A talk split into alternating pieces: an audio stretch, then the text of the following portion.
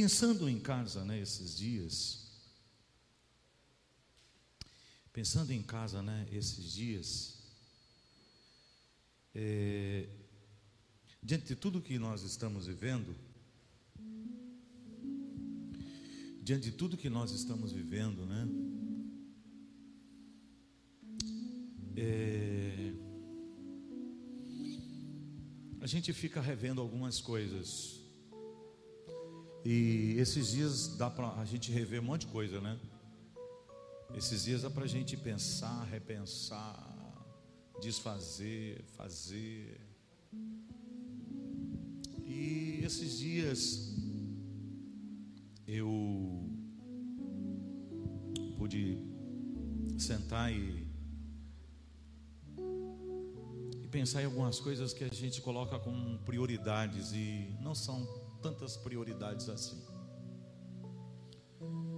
Colocamos algumas coisas como prioridades na vida da gente que não é tão prioridade assim. Achamos que é prioridade porque aprendemos que é prioridade.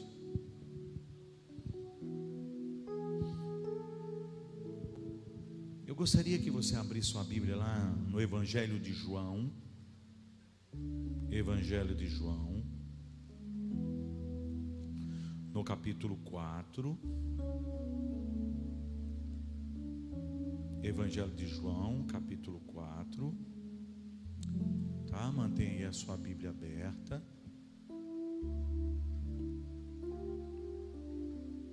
A partir do versículo 19.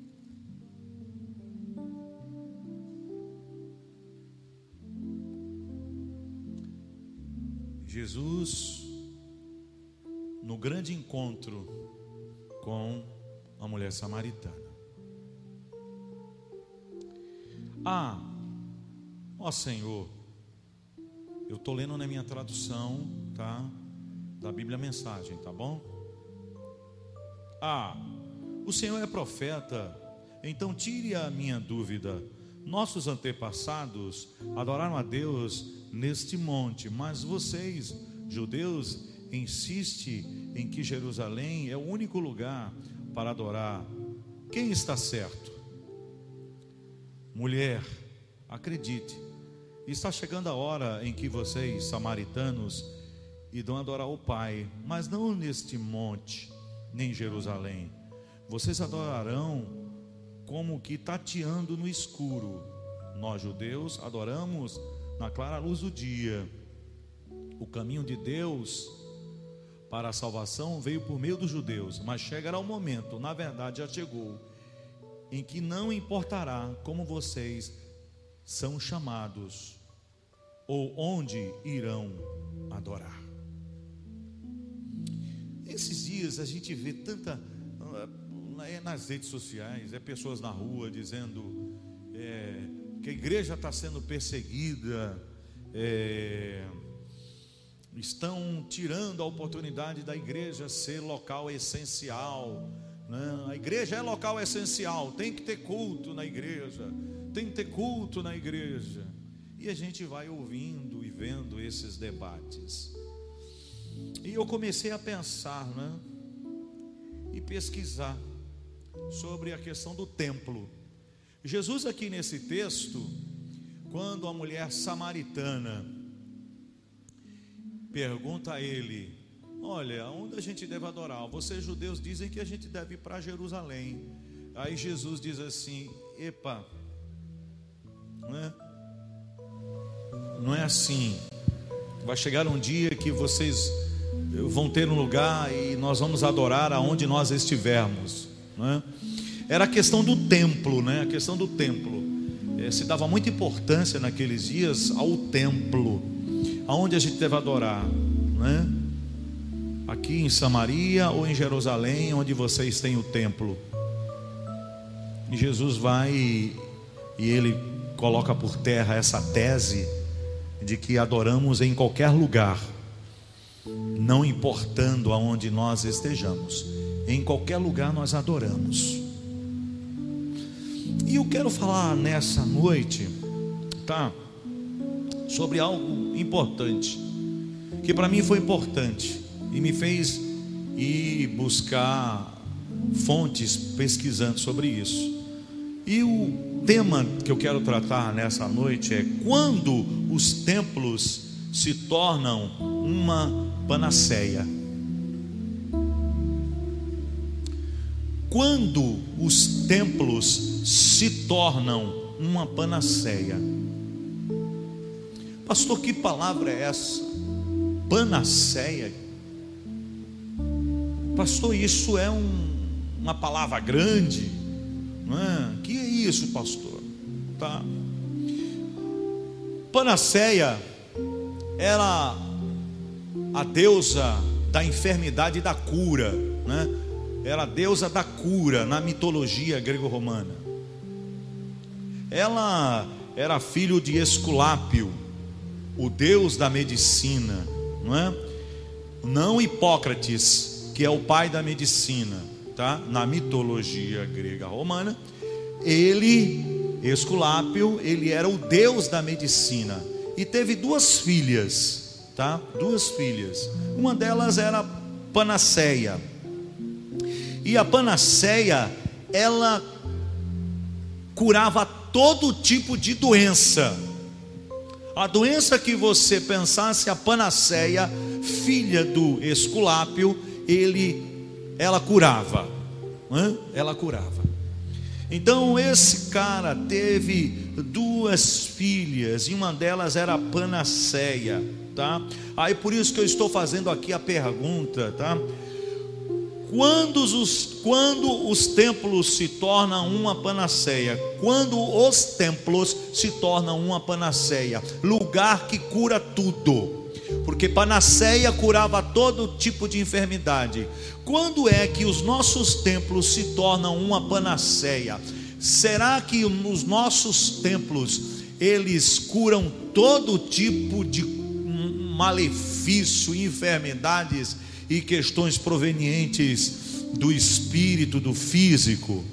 Essa é a pergunta que eu quero discorrer, tá? Nessa nesta nessa noite, para você estar em casa e alguns que estão aqui presentes, tá?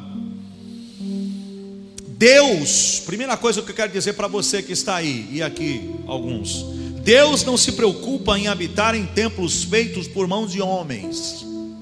Deus não se preocupa em habitar em templos feitos por mãos humanas. Nós hoje damos tanta importância ao templo, tá? Mas Deus não deu tanto significado ao templo como nós seres do século 21 damos. Deus não se preocupa em habitar em templos feitos por mãos humanas. Atos capítulo 17. Você que está em casa, você que está aqui. Atos capítulo 17. Diz assim para nós, versículo 24, tá?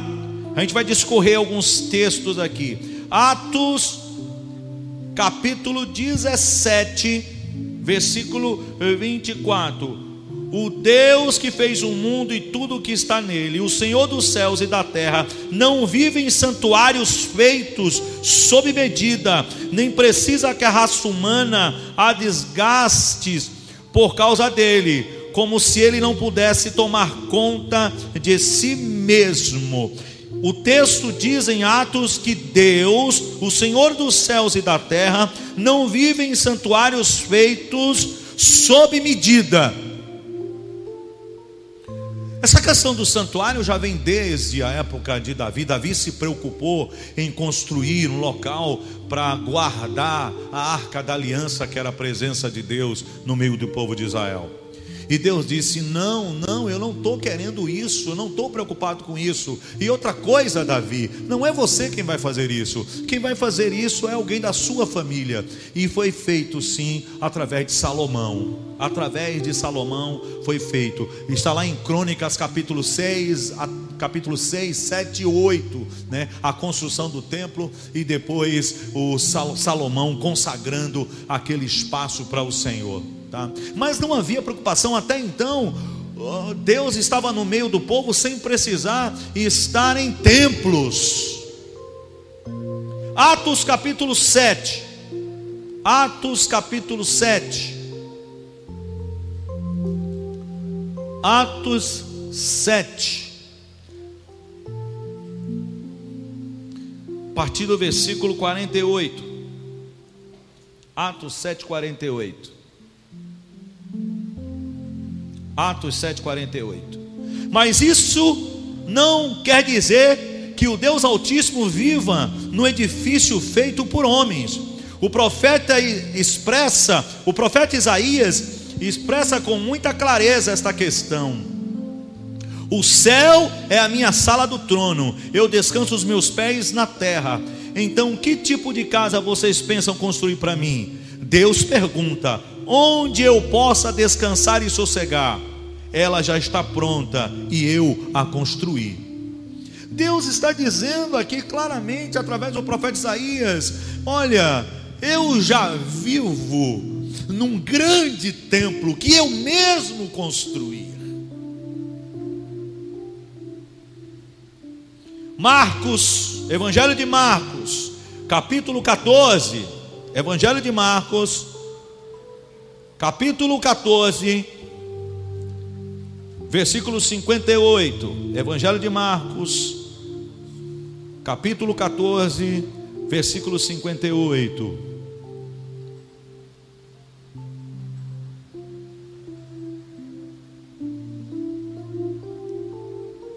Os principais sacerdotes conspirando com o concílio judaico tentavam achar acusações contra Jesus para condená-lo à morte. Não encontraram nada. Muitos davam falsos testemunhos, mas um depoimento contradizia o outro. Alguns homens apareceram com essa história. Nós o ouvimos dizer: Vou derrubar o templo construído com tanto esforço, em três dias construirei outro, sem ao menos erguer a mão. Mesmo assim, não havia plena concordância entre os relatos.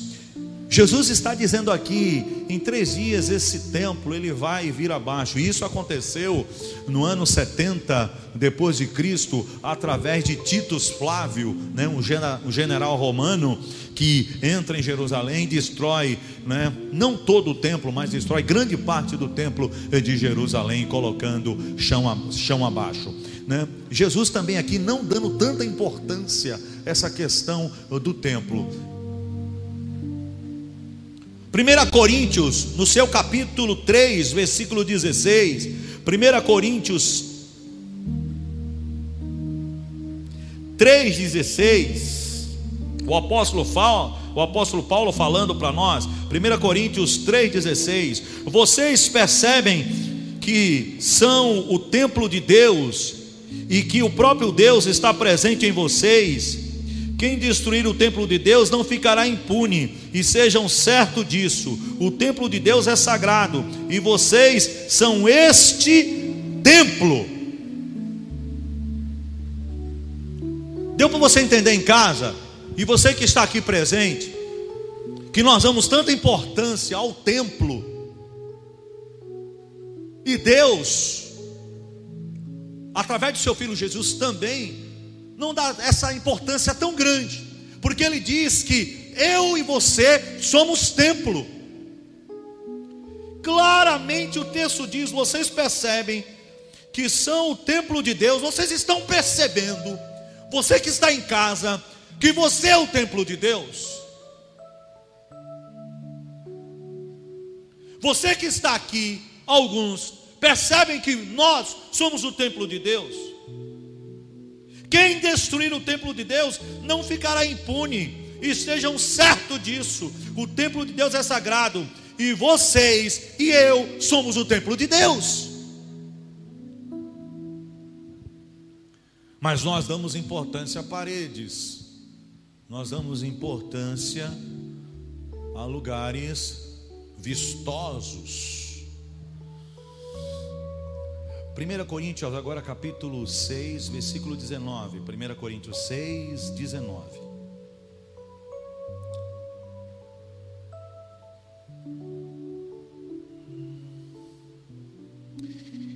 É, o apóstolo Paulo fazendo uma correlação da união entre o homem e a mulher, tá?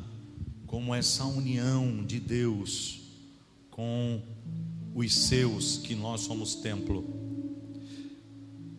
A partir do versículo 16: Sexo é mais do que pele sobre pele, é tanto um mistério espiritual quanto um ato físico, como está nas Escrituras, os dois se tornam um, já que queremos nos tornar espiritualmente um com o Senhor. Não devemos buscar o tipo de sexo que foge do compromisso e da intimidade, ficando mais solitários ainda. O tipo de sexo que nunca se torna um. Há um espaço no qual os pecados sexuais são diferentes de todos os outros. No pecado sexual, violamos a sacralidade do corpo que foi feito para o amor idealizado por Deus, para tornar-se um com outra parte. Ou vocês não sabem que o corpo é um lugar sagrado onde mora o Espírito Santo? Vocês percebem que não podem viver de qualquer maneira, desperdiçando algo pelo qual Deus pagou um preço altíssimo. Ele diz claramente aqui para nós: vocês é um corpo, um lugar sagrado onde mora o Espírito Santo. Deus me criou, Deus criou você como templo e morada do Espírito Santo. Apocalipse capítulo 21. Eu quero terminar essa primeira parte para dar embasamento ao que vou falar durante toda a minha palavra nessa noite. 21, Apocalipse 21, 22. A partir do 21. A rua principal era de ouro puro, transparente como vidro, mas não havia nem sinal do templo. Olha, escuta aqui. Isso aqui é a visão de João quando ele foi levado para ver as coisas celestiais. E ele diz o seguinte: que a rua principal era de puro ouro, transparente como vidro, mas não havia nem sinal de templo, pois o Senhor Deus, o soberano, poderoso e o Cordeiro são o templo. A cidade não precisa nem do sol nem da lua para ter luz. A glória de Deus é a sua luz. O Cordeiro é é sua lâmpada, as, as nações vão andar em sua luz, e os reis das terras vão contaminar o seu esplendor. Suas portas não se fecharão durante o dia, e não haverá mais noite. Eles vão trazer a glória e a honra das nações para a cidade. Está dizendo aqui nessa visão de João que não há templo no céu. Por isso que eu comecei a minha palavra dizendo: quando os templos se tornam uma panaceia, se panaceia é um lugar ou se dá o significado de curar tudo de enfermidade que se tem, ou de curar todas as mazelas, eu quero dizer que os nossos templos não são esse lugar. Não é. Os templos, nesses dias, para alguns é uma panaceia, que parece que as pessoas acham que nesse lugar acontece tudo, e todas as coisas são resolvidas nesse espaço. Deus, Jesus, o apóstolo Paulo falam que não há tanta importância dentro desse lugar. Deus não se preocupa em habitar em templos feitos por mãos humanas. Deus está preocupado em nós que somos templos do Espírito Santo. Nós, que em todo lugar somos templo do Espírito Santo. Mas alguns acham que entrando por aquela porta vão encontrar a panaceia dentro desse lugar, cura para todos os seus males. E nós sabemos que não é bem assim. Jesus tinha uma crítica ao templo na época dele de Jerusalém. Nós, no século 21, temos uma crítica hoje à religião propagada nesse século 21. Alguns acham, alguns acham que o templo aberto é o local para curar todas as mazelas. Não conseguem ser templo fora desse espaço. E Jesus, o apóstolo Paulo, e os evangelistas estão dizendo que eu sou templo do Espírito Santo. Por onde eu for, eu sou templo do Espírito Santo. Por onde eu for, eu sou igreja. Eu sou igreja. Ah, pastor, já ouvi isso muito. É você escuta, mas não pratica. Muitos ficam revoltados, porque a igreja, o templo é essencial, porque tem que estar aberto. Sim, para ser uma panaceia, curar as tuas diversas enfermidades, a qual nós sabemos que isso não acontece de fato de direito. Irmãos e irmãs, aí vem o Salmo 121, que é outra crítica. Salmo 121.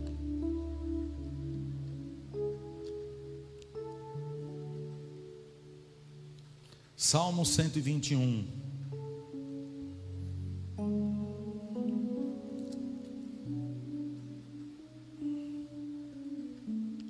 Levanta os olhos para os montes. Será que é de lá que vem a minha força?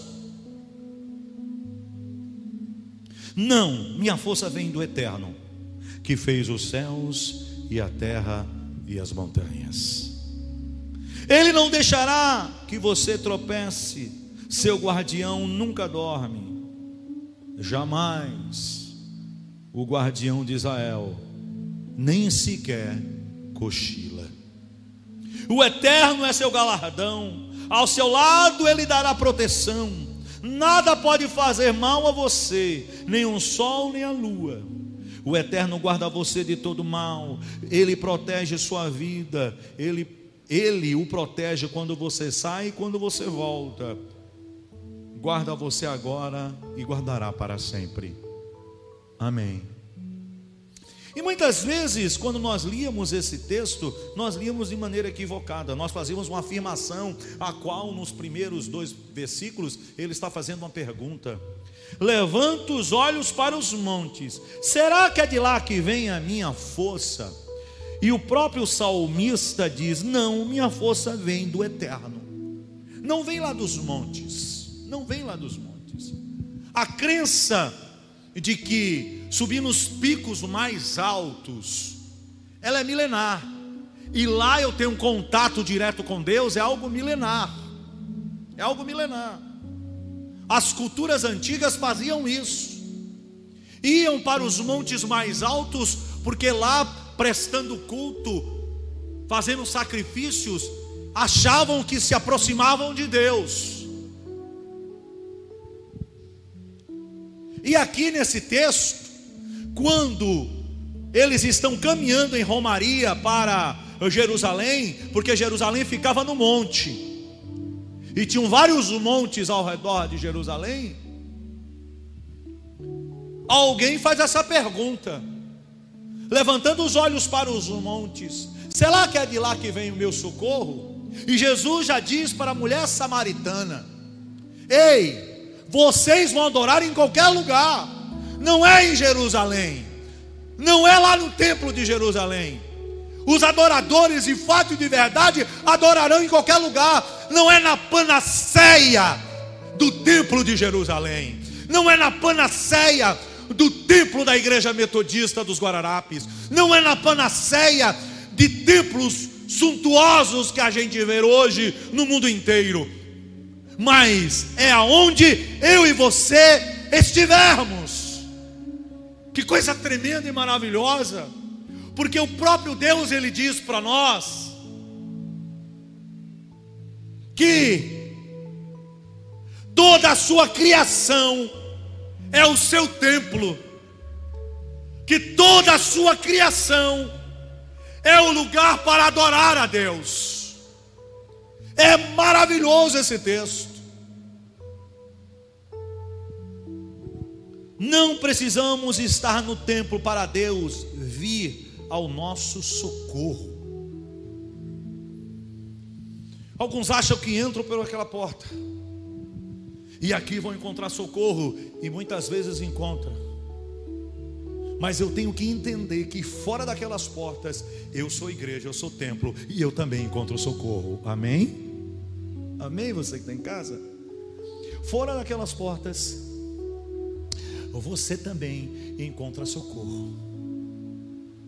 Porque antes de chegar a Jerusalém, em Romaria, o salmista diz: Não, o meu socorro vem do Senhor, o meu socorro não vem de viver na panaceia de espaços religiosos, achando que tudo vai acontecer no espaço religioso. Não, ela vem do Senhor. Criador dos céus e da terra. Ela vem é do Senhor, que tem o mundo como seu grande templo. Oh, glória a Deus. Aleluia. Aleluia. Aleluia. Levanta os olhos para os montes. Será que é de lá que vem a minha força? Não. Levanta os olhos para os montes. Será que é daquele espaço religioso que vem a minha força? E eu digo para você: não. A minha força vem do Senhor. Seja numa cozinha, lavando os pratos ou fazendo arroz, seja tomando banho no banheiro, seja varrendo a casa seja saindo de casa em direção para pegar o ônibus, Ele está me socorrendo. Amém? Você que está em casa, amém? Você que está aqui.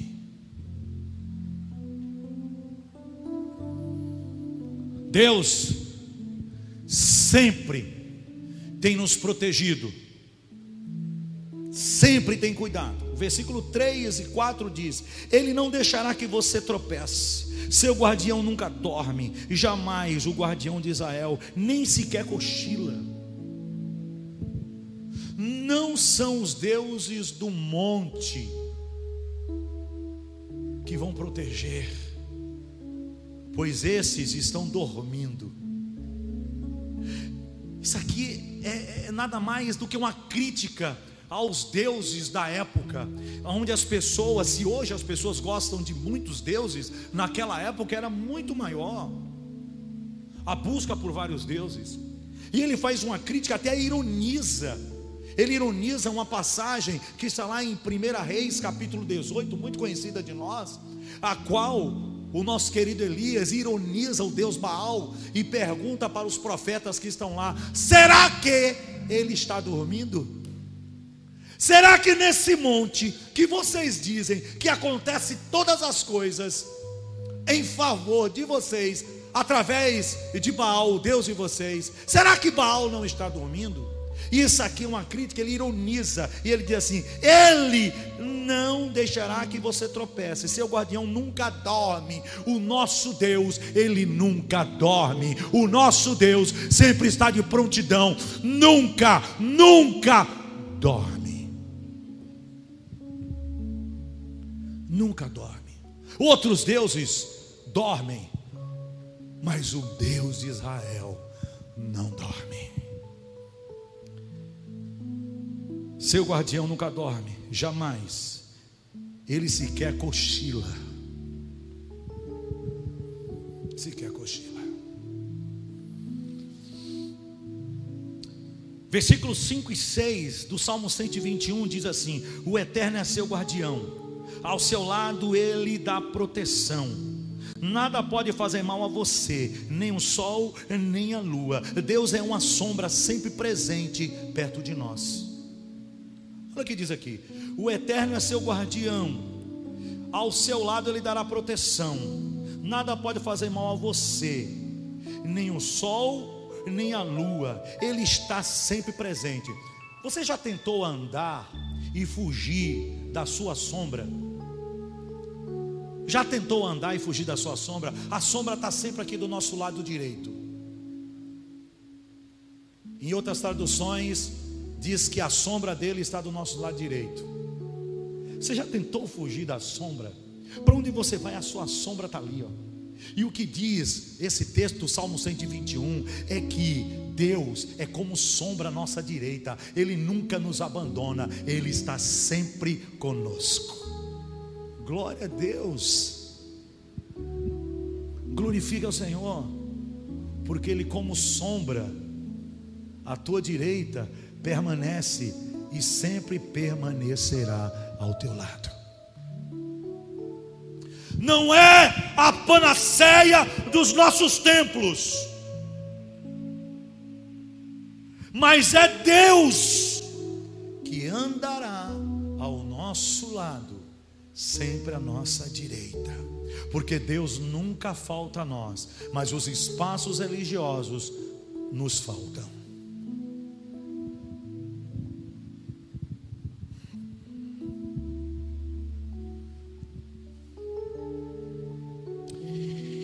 Versículo 7 e 8 diz assim: O Eterno guarda você de todo mal, Ele protege sua vida, Ele o protege quando você sai e quando você volta. Guarda você agora e guardará para sempre. Para sempre. O Senhor desconhece a noite e o dia para cuidar de nós. O dia e a noite, para Deus, é a mesma coisa para cuidar de nós. Ele diz: O Eterno guardará você de todo mal. Ele protege sua vida. Amém. Ele protege quando você sai e quando você volta. Guarda você agora e guardará para sempre. No versículo 6, ele diz que ele nos protege do sol e da lua. É a única certeza, gente. Na época de Jesus, o templo, que era o local para receber as pessoas que queriam Deus, proibiam que doentes entrassem no templo. O texto do homem da mão mirrada, ele era proibido de entrar no templo porque ele tinha um defeito. E a lei não deixava que ele entrasse no templo. Mas aquele homem achava que entrando no templo, a panaceia, onde ele achava que todo aquele espaço era um espaço de cura da enfermidade, proibia ele de entrar.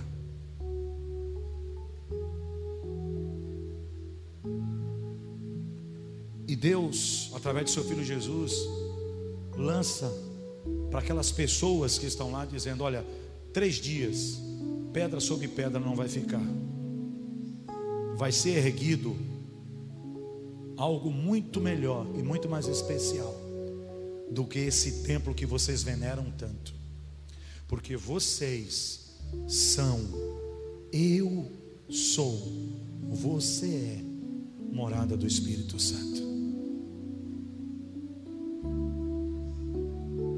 E muitas vezes ficamos revoltados porque não conseguimos ser igreja em casa. Achando que estando aqui as coisas vão ficar muito bem. Aqui é bom, é maravilhoso estar. O templo é o local que a gente desenvolve a nossa fé. A gente não ganha fé, desenvolve a fé. E eu vou falar sobre isso. Mas eu gosto muito, lá em Romanos, no seu capítulo 8, versículo 35 o apóstolo Paulo dizendo para nós, Romanos 8,35, você que está em casa.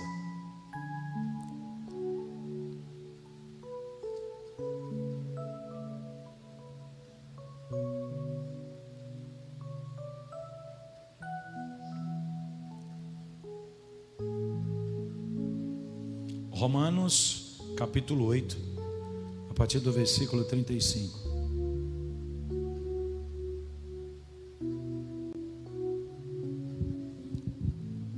Eu vou começar a partir do versículo 31.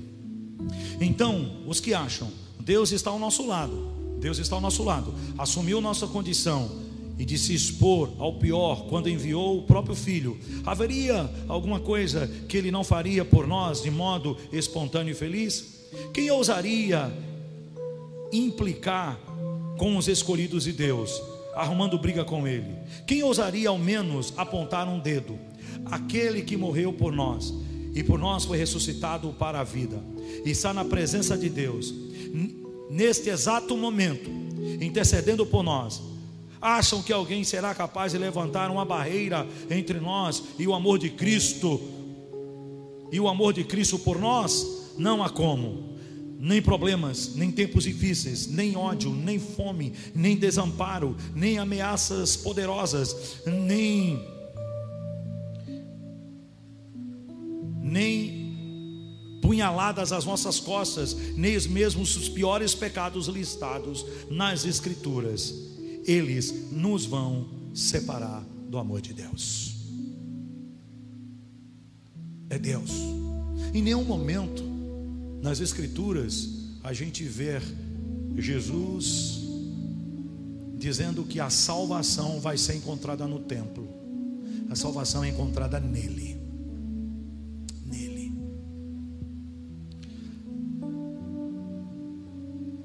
Atos capítulo 2. Atos capítulo 2. A partir do versículo 46.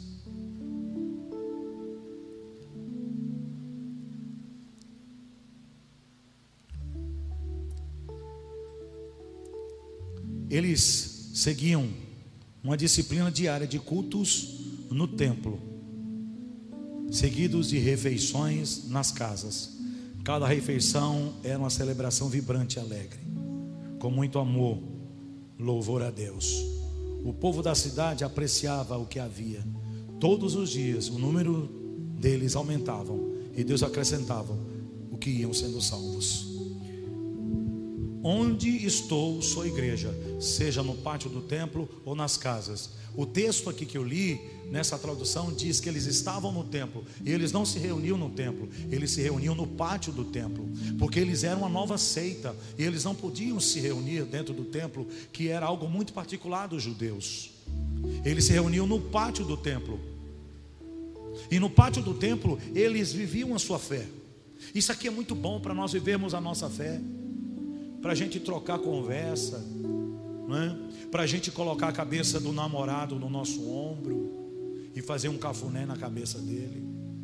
Esse espaço aqui é muito bom para dois amigos sentarem e conversarem, entendeu? Sobre a vida cotidiana. É aqui que a gente exercita a fé, não é aqui que a gente ganha fé, é aqui que a gente exercita, é aqui que nós somos obrigados, quem tem Cristo Jesus como Senhor e Salvador, a dar parte do Senhor para aquelas pessoas que a gente não gosta muito. É aqui que quando a gente vê essas pessoas, nós temos que dizer a paz do Senhor para elas. É aqui onde a gente exercita a fé, não é aqui onde a gente ganha a fé. Aqui nós exercitamos a nossa fé. E diz o texto que esse povo se reuniu no pátio do templo e eles ali viviam um momento de comunhão no pátio do templo e eles iam para suas casas e nas suas casas eles continuavam sendo igreja, nas suas casas eles continuavam sendo pessoas que buscavam o Senhor em todo tempo. Em suas casas, não como nos dias de hoje, eles não tinham lives, eles não tinham computador, mas nas suas casas eles ruminavam o ensino que foi aprendido no pátio do templo. Nas suas casas eles eram igrejas, nas suas casas eles eram templos. Eles não viviam iludidos por estar na panaceia do templo, achando que todos os males da sua vida ia ser curado dentro daquele espaço. E tem muitos lugares religiosos onde nós somos curados, sim.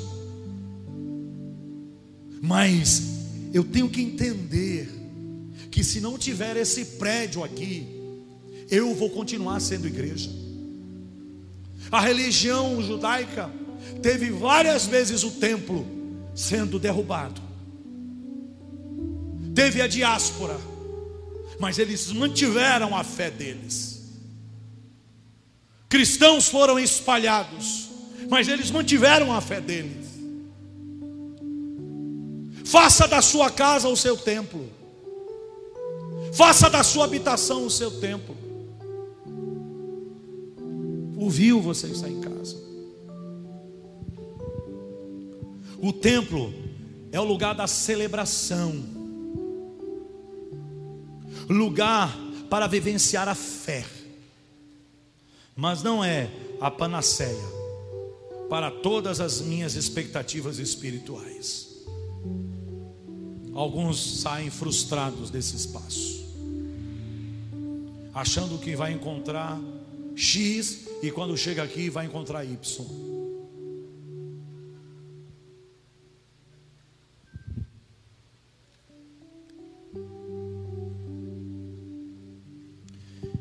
E vou ler o texto que comecei lendo no começo da minha fala. Jesus falando para aquela mulher. Versículo 19 do capítulo 4. Ela faz: Ah, o Senhor é profeta. Então tire a minha dúvida.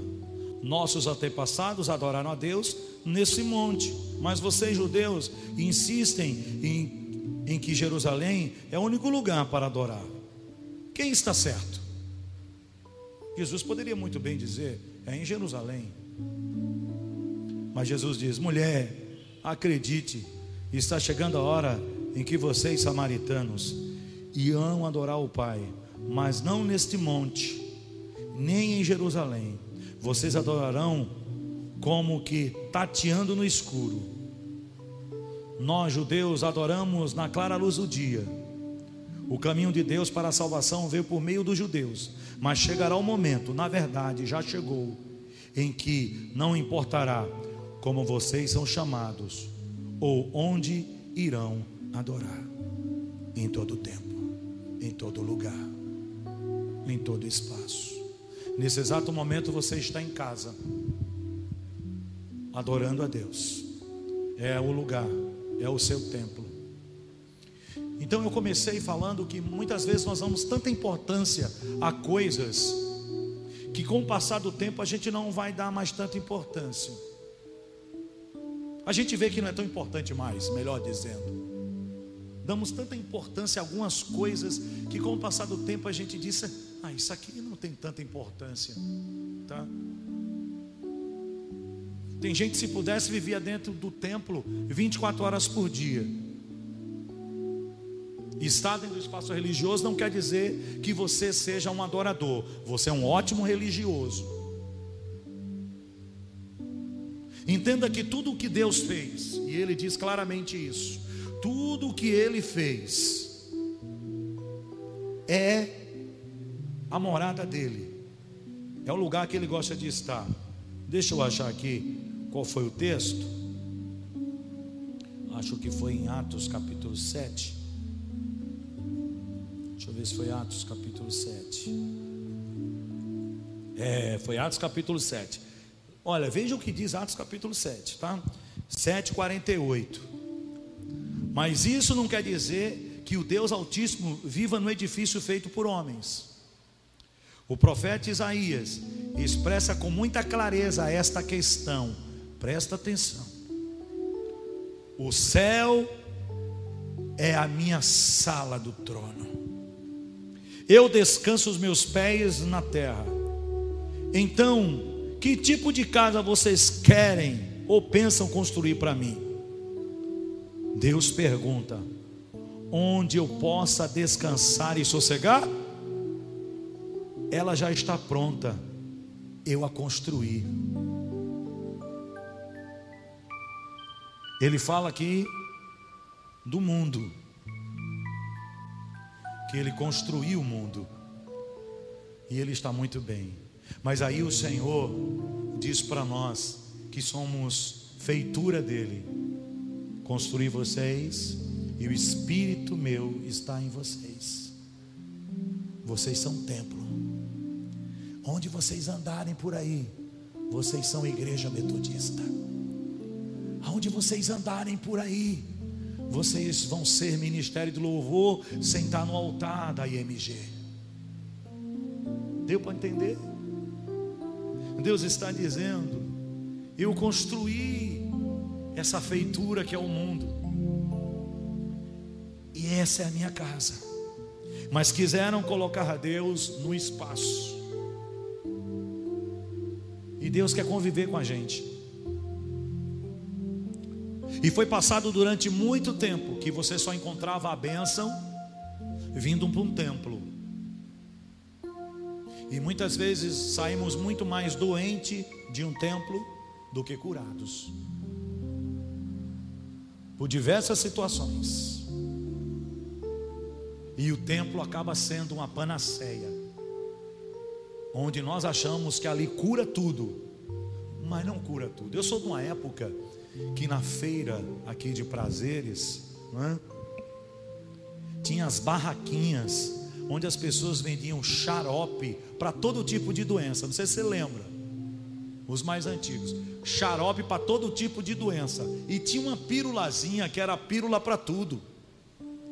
Era uma pílulazinha que se vendia, era pílula para tudo. Quem tomasse aquela pílula ficava curada de tudo. Era uma panaceia. Porque aquela pílula não curava tudo e nem sabemos se curava alguma coisa. A igreja é o momento da comunhão, de exercer a fé. Mas quem cura tudo é o Deus que está como sombra à nossa direita. E aonde eu andar, ele não vai se afastar. Amém, você que está em casa? Espero que você tenha entendido. A igreja é um local para viver a comunhão vivenciar a fé. Mas muitas vezes, nem tudo o que nós imaginamos para cura acontece aqui. Porque quem nos cura é o Senhor, o Deus de Israel, aquele que não dorme, aquele que não cochila, aquele que não está nos montes, mas está do nosso lado, aquele que é o nosso refúgio. Vamos voltar novamente a ter culto nos templos, mas é para vivenciar a fé, momento de comunhão e momento de celebração. Tiago, ele dá muita importância a esse espaço em Tiago, no capítulo 5, Tiago capítulo 5.